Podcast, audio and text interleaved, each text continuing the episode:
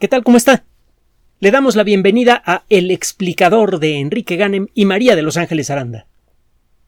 El esfuerzo que inició en buena medida Albert Einstein en el primer tercio del siglo XX sigue adelante y con un ritmo cada vez más activo.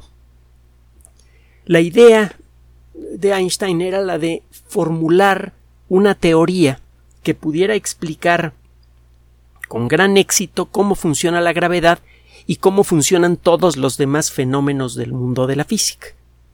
Para esas alturas, la teoría general de la relatividad podía explicar con exquisita precisión cómo funciona la gravedad, mejor que el mismo Newton, y la mecánica cuántica podía explicar la naturaleza de la materia.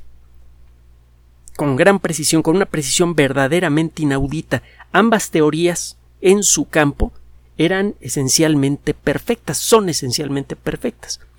Pero, lo hemos comentado en muchas ocasiones, los principios matemáticos, los supuestos sobre los que parten estas eh, teorías, eh, están completamente encontrados.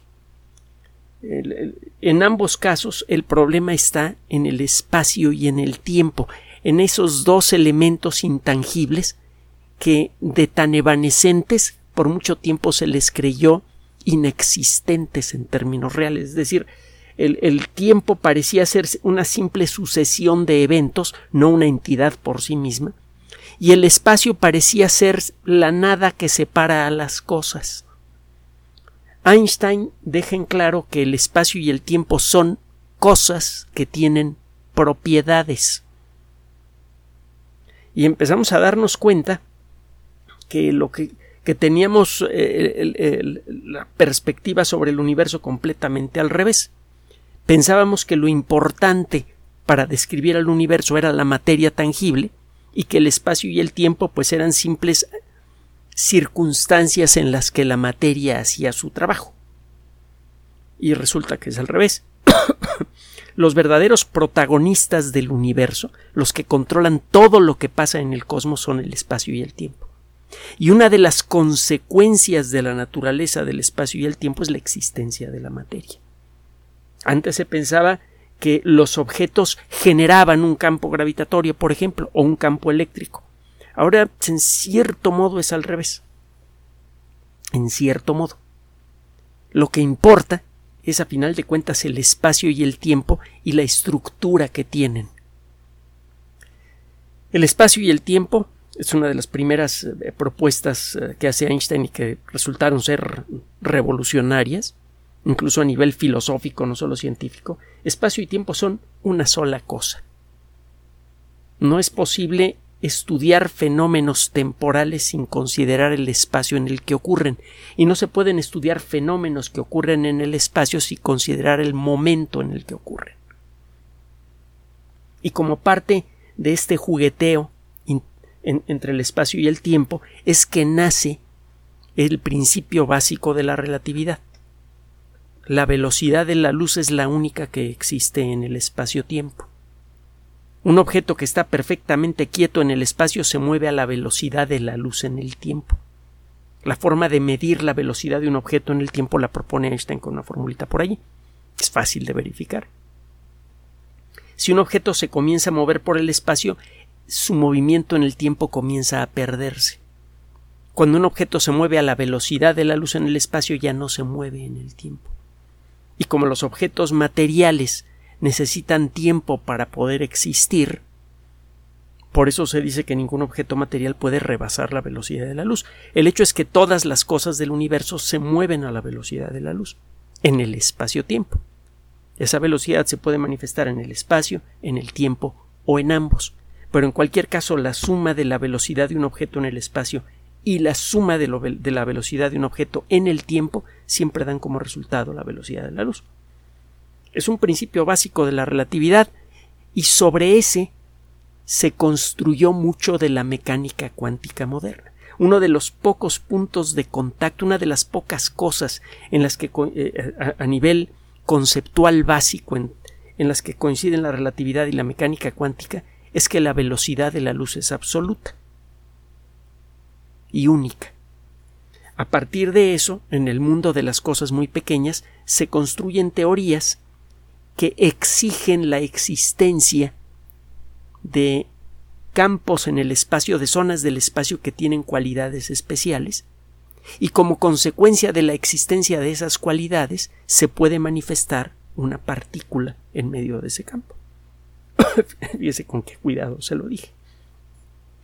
Entonces, a partir de unos cuantos principios básicos, entre ellos el principio de la relatividad, se puede entender todo lo que pasa en el universo. Y no solamente entender, se puede predecir con una precisión tan grande que esas predicciones sirvieron entre diez mil otras cosas, y lo hemos dicho diez mil veces, sirvieron para crear los, los microchips de los que depende toda la electrónica, todas las comunicaciones, prácticamente todo el entretenimiento, eh, casi toda la vida financiera, económica del planeta, etcétera, etcétera, etcétera.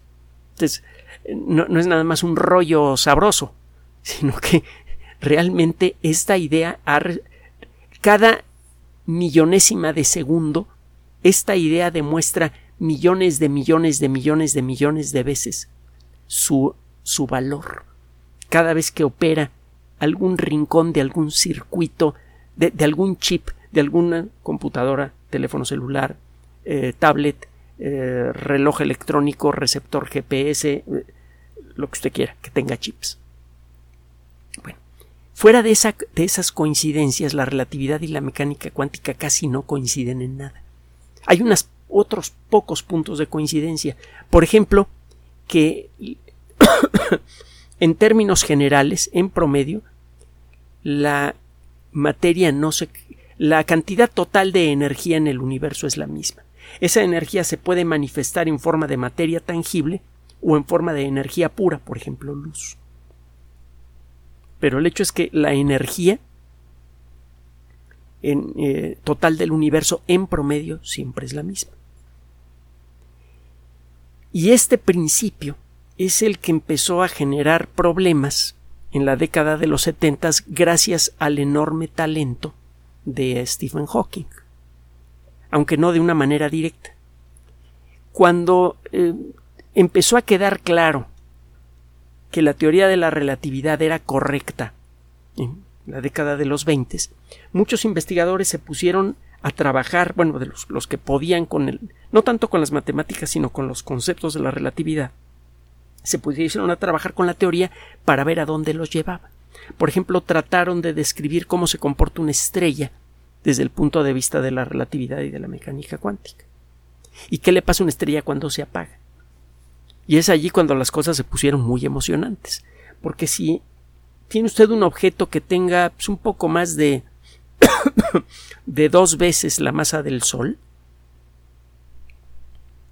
y este objeto comienza a contraerse por la acción de su gravedad y nada se contrapone a este colapso, el objeto empieza a colapsarse cada vez más rápidamente y el ritmo de colapso sigue aumentando sin detenerse. Lo que está generando este colapso es un cambio en la estructura misma del espacio-tiempo. La materia que antes cabía perfectamente en un cierto volumen, ahora es empujada a un volumen más pequeño porque el espacio comienza a hacerse en cierto modo más chico. Y este proceso va acelerando. Mientras más comprimida está la materia en un volumen más pequeño, más se distorsiona el espacio-tiempo y mayor es el efecto de compresión. Es un efecto de retroalimentación acelerada brutal.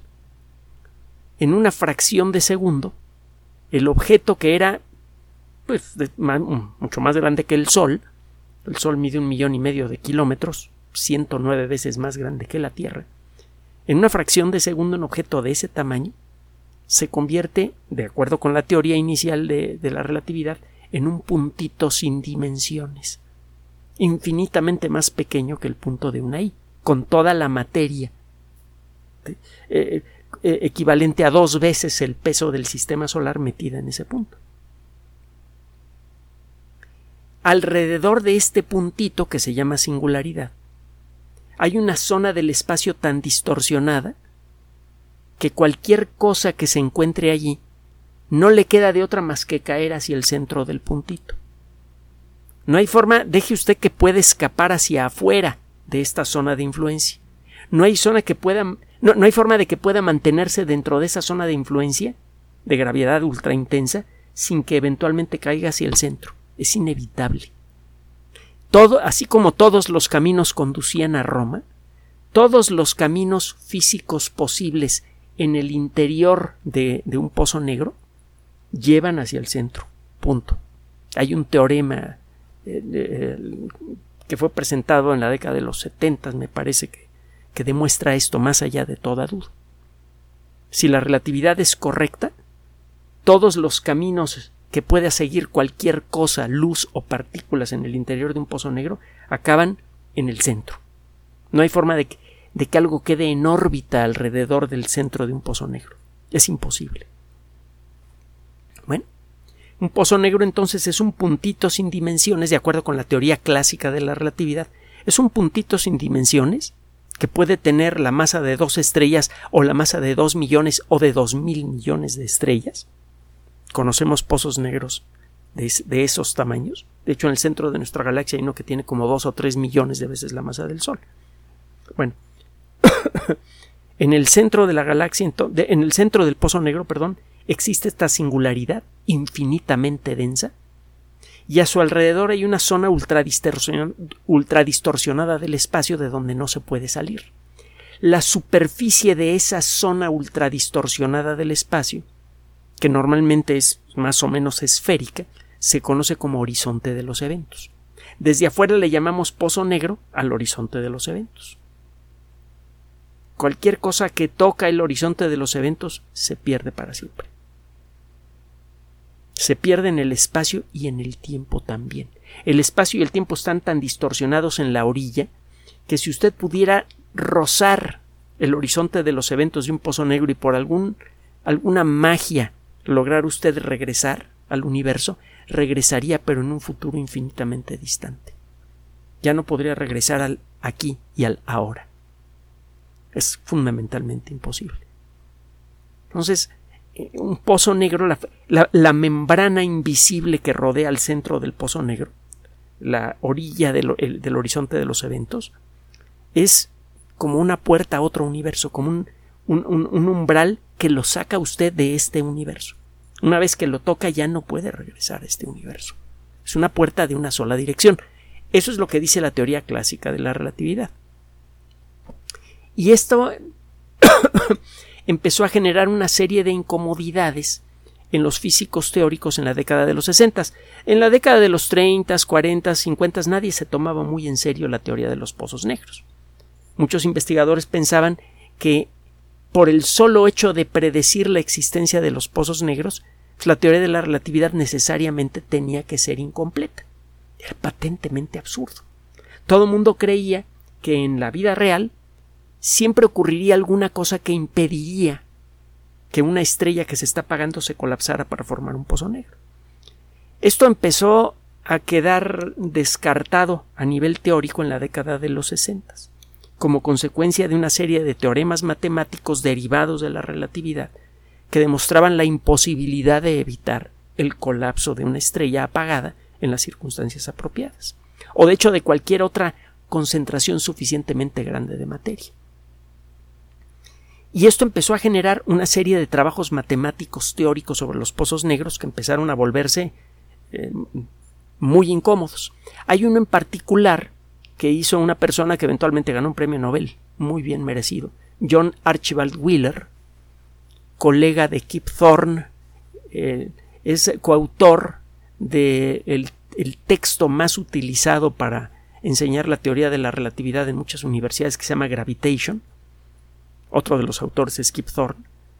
es una persona que sabe mucho de, relatividad general. Bueno, en la década de los 60, John Archibald Wheeler demostró que cualquier cosa que cae en el interior de un pozo negro clásico, que es descrito únicamente por la teoría de la relatividad, pierde todas sus cualidades. Si yo aviento en el interior de un pozo negro un trozo de materia o de antimateria, da lo mismo. Lo que veo es que el pozo negro se hace un poquito más grande, que a lo mejor cambia un poco su carga eléctrica y el ritmo con el que gira sobre su eje. Solamente hay, de, no importa qué cosa eche yo en el interior de un pozo negro, una vez que el pozo negro se ha tragado aquello que yo le he aventado, lo único que queda son tres datos, masa, carga y momento angular. Todas las demás propiedades de un objeto, de qué está hecho, cómo está organizado, etc., se pierden en el momento en el que el pozo negro se lo come todos los pozos negros se ven iguales. Es un poco lo que pasa con las personas que no tienen cabello. E, este teorema siempre me ha resultado un poco molesto, no sé por qué, pero se llama el teorema de que los pozos negros no tienen cabello. Es fácil distinguir a dos personas por su peinado.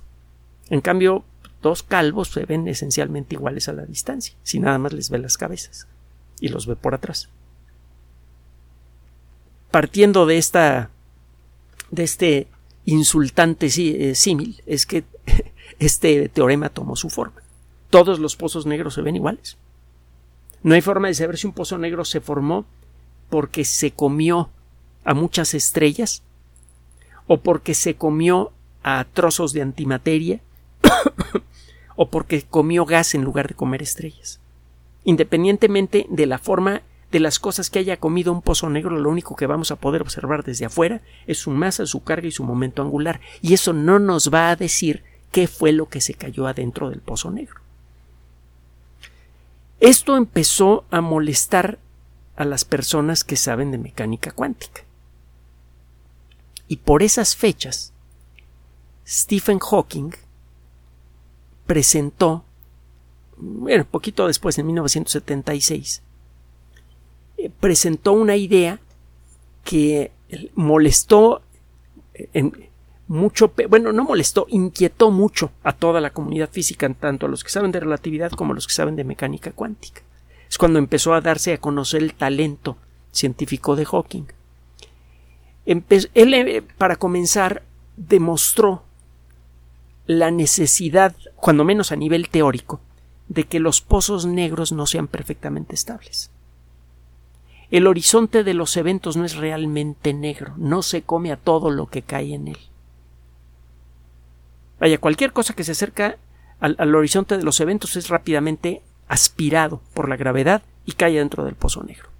Pero los fenómenos físicos naturales al pozo negro hacen que de la superficie del, del, pozo negro, que de la superficie del horizonte de los eventos, esté radiando continuamente un algo ese algo podría ser eh, luz, por ejemplo, una luz muy, muy tenue, además de invisible al ojo humano. También podrían estar saliendo pequeñas cantidades de partículas subatómicas, electroncitos, eh, eh, versiones de antimateria del electrón, ese tipo de cosas. Los pozos negros entonces en realidad, según Hawking, eran pozos grises. A esta radiación teórica se le conoce desde entonces como radiación de Hawking. y eh, Hawking lo que dice es, bueno, si un pozo negro es muy grande, la cantidad total de radiación que emite es muy chiquita. Y esa radiación la, la genera a cuenta de su propia masa. Un pozo negro que comienza a radiar comienza a hacerse más chico. Su horizonte de los eventos empieza a disminuir de tamaño y el proceso al principio es escandalosa, terriblemente lento.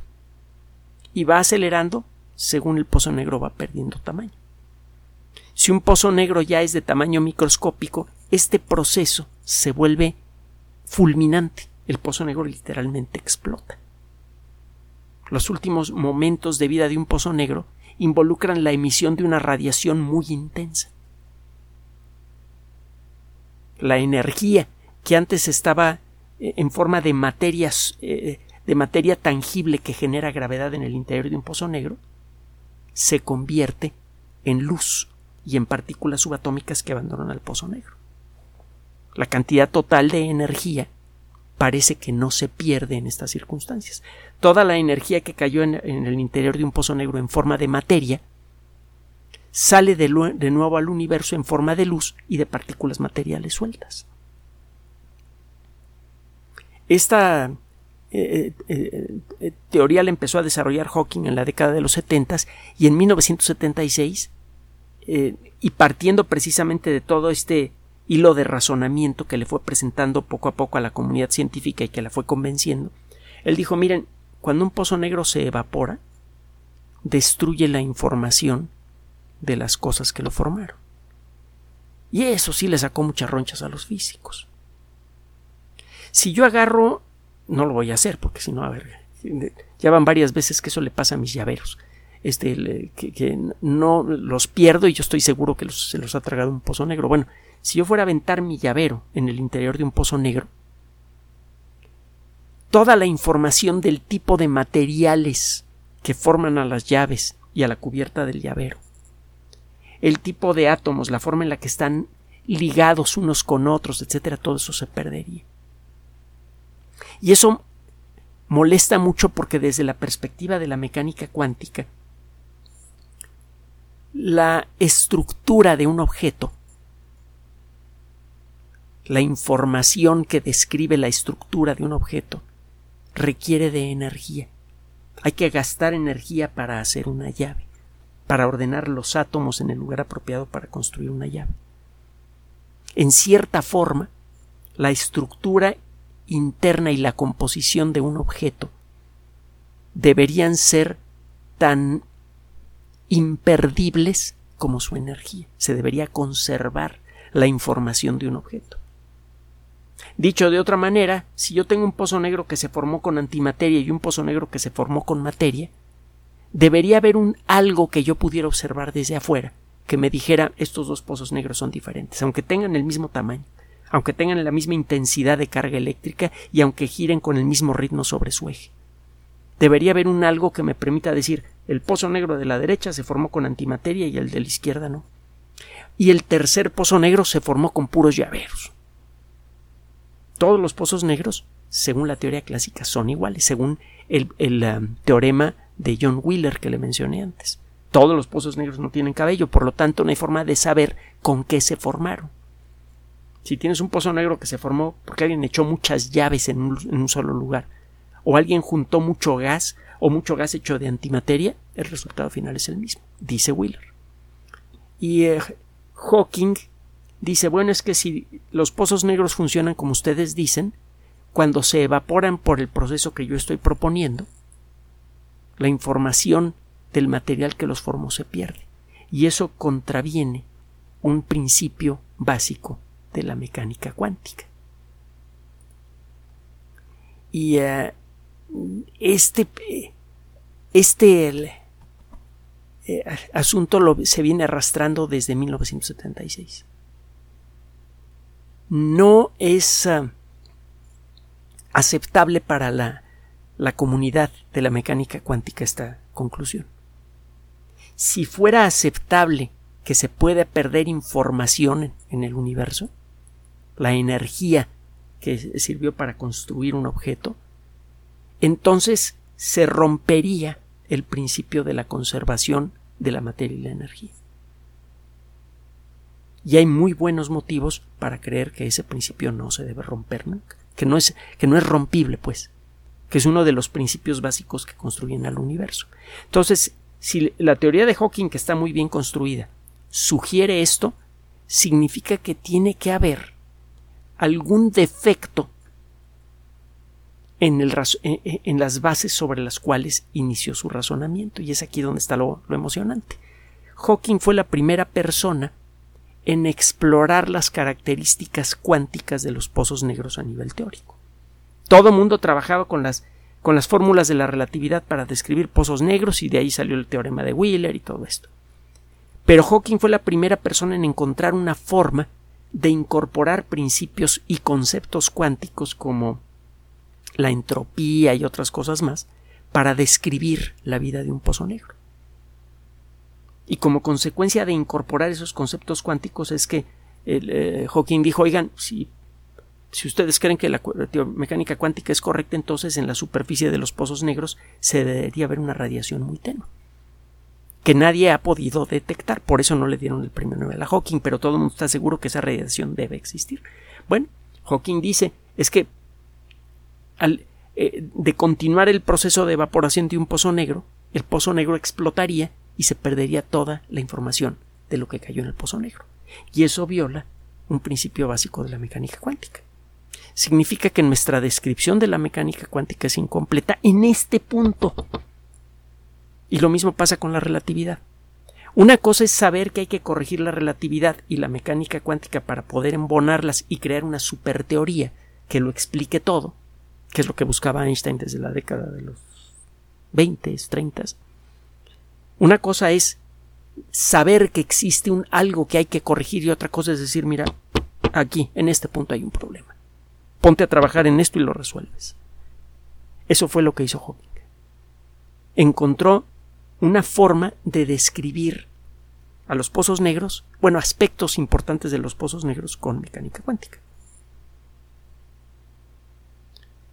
En otras ocasiones hemos dicho que si usted quiere encontrarle un defecto a un automóvil muy bueno, pues tiene que llevarlo a una pista de pruebas y someterlo a las condiciones más extremas. Es lo que se hace con los aviones.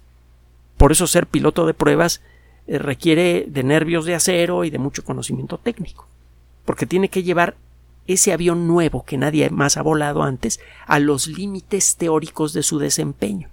Y luego tiene que ver si el avión todavía da un poquito más. Si es cierto que al rebasar cierta velocidad el avión se desbarata. Eso es lo que eh, eh, si usted quiere encontrarle defectos a un automóvil muy bien hecho, tiene que llevar una pista de pruebas donde lo somete a condiciones extremas. Y si quiere encontrarle algún defectito a la relatividad y la mecánica cuántica, tiene que buscar esos defectos en las condiciones más extremas posibles. En el universo actual, el ambiente en donde hay condiciones más extremas para en lo que a la teoría de la relatividad se refiere es en un pozo negro.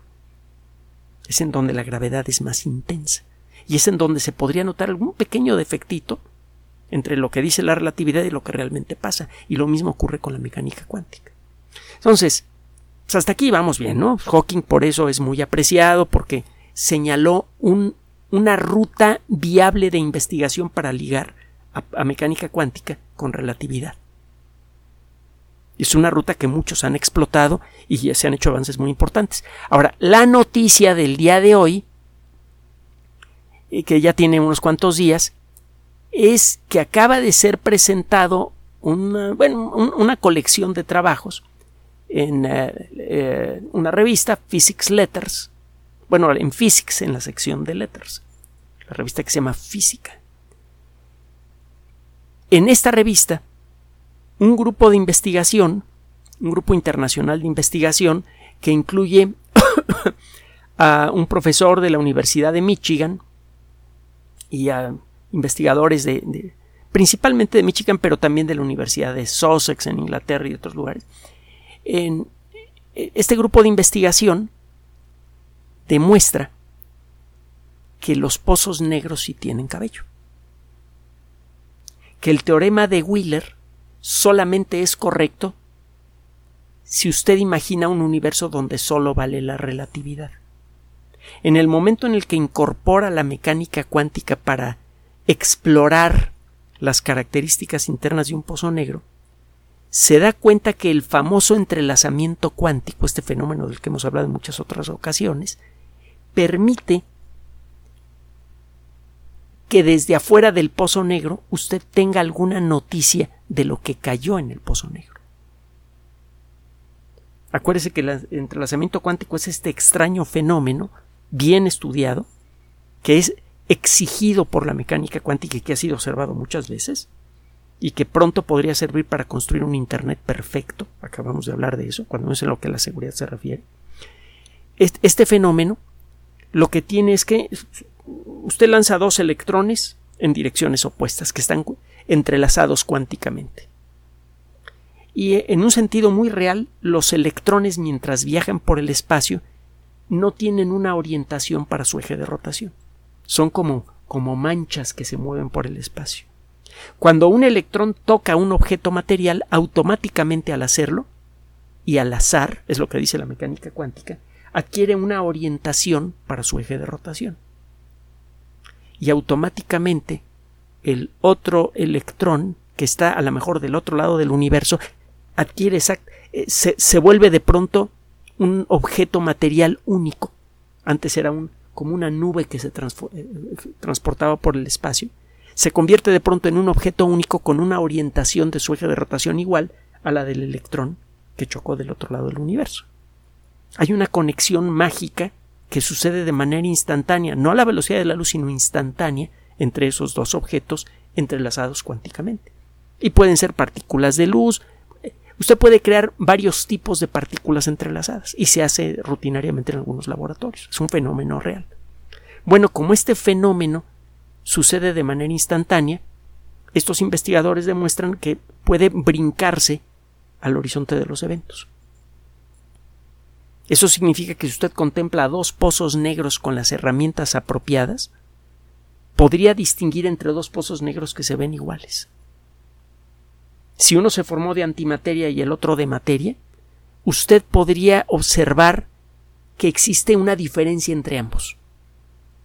Una diferencia pequeña. A lo mejor no podría saber por qué existe esa diferencia o a qué atribuirla, pero usted podría demostrar que existe esta diferencia.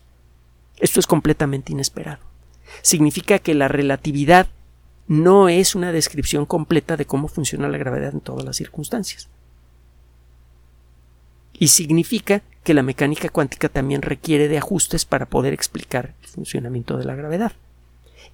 Esto, bueno, lo sabemos desde antes, sabemos que se necesitan estos ajustes, ajustes, solo que estos trabajos dicen cómo hacer el ajuste o cómo iniciar el esfuerzo para hacer el ajuste. Ya no es nada más el rollo de, ay, sí, hay que ajustar la mecánica cuántica con la relatividad, a ver qué pasa. No, no, no. Ya se sabe en dónde empezar a trabajar para empalmar relatividad con, con mecánica cuántica. Hay otros trabajos que se han realizado en otros rincones extremos del mundo de la física en donde se está viendo lo mismo. Donde se está viendo que parece que sí hay forma de enlazar la mecánica cuántica con la relatividad de manera práctica. Y esto significa que estamos muy cerca de ver el nacimiento de una teoría unificada.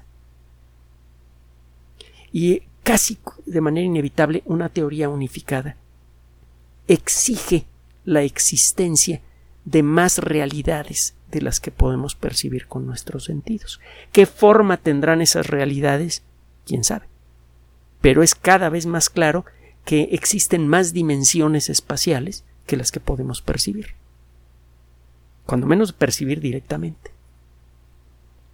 Y esto podría significar que podrían existir incluso, podría significar que existen otros universos. Cada vez estamos más y más cerca de, de poder demostrar la realidad de esta idea.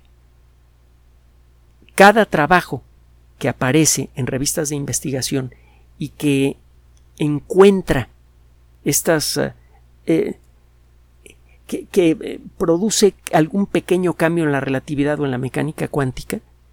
Por eso lo presentamos aquí, porque es un pasito pequeño pero en una dirección muy emocionante. En cualquier momento, alguno de estos investigadores o estos grupos de investigación van a dar un pasito más que de pronto va a generar herramientas que permitan ligar ambas teorías y van a hacer una nueva teoría unificada. Y entonces sí agárrese de la silla. Yo creo que la única persona en toda la historia que va a sonreír con esto va a ser Platón. Ya se lo he comentado en otras ocasiones, que insistía que lo que podemos percibir de la realidad es un fantasma distorsionado. Estamos muy cerca de encontrar una demostración matemática verificable con experimentos de esta idea tan extraordinaria.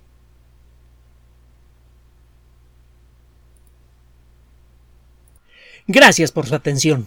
Además de nuestro sitio electrónico www.alexplicador.net, por sugerencia suya tenemos abierto un espacio en Patreon, el explicador Enrique Ganem, y en PayPal, el explicador patrocinio por los que gracias a su apoyo sostenemos este espacio. Puede usted descargar gratuitamente estos audios en formato MP3 en Spotify y en iTunes como El Explicador sitio oficial y en SoundCloud como El Explicador y con formato de video en YouTube en El Explicador sitio oficial.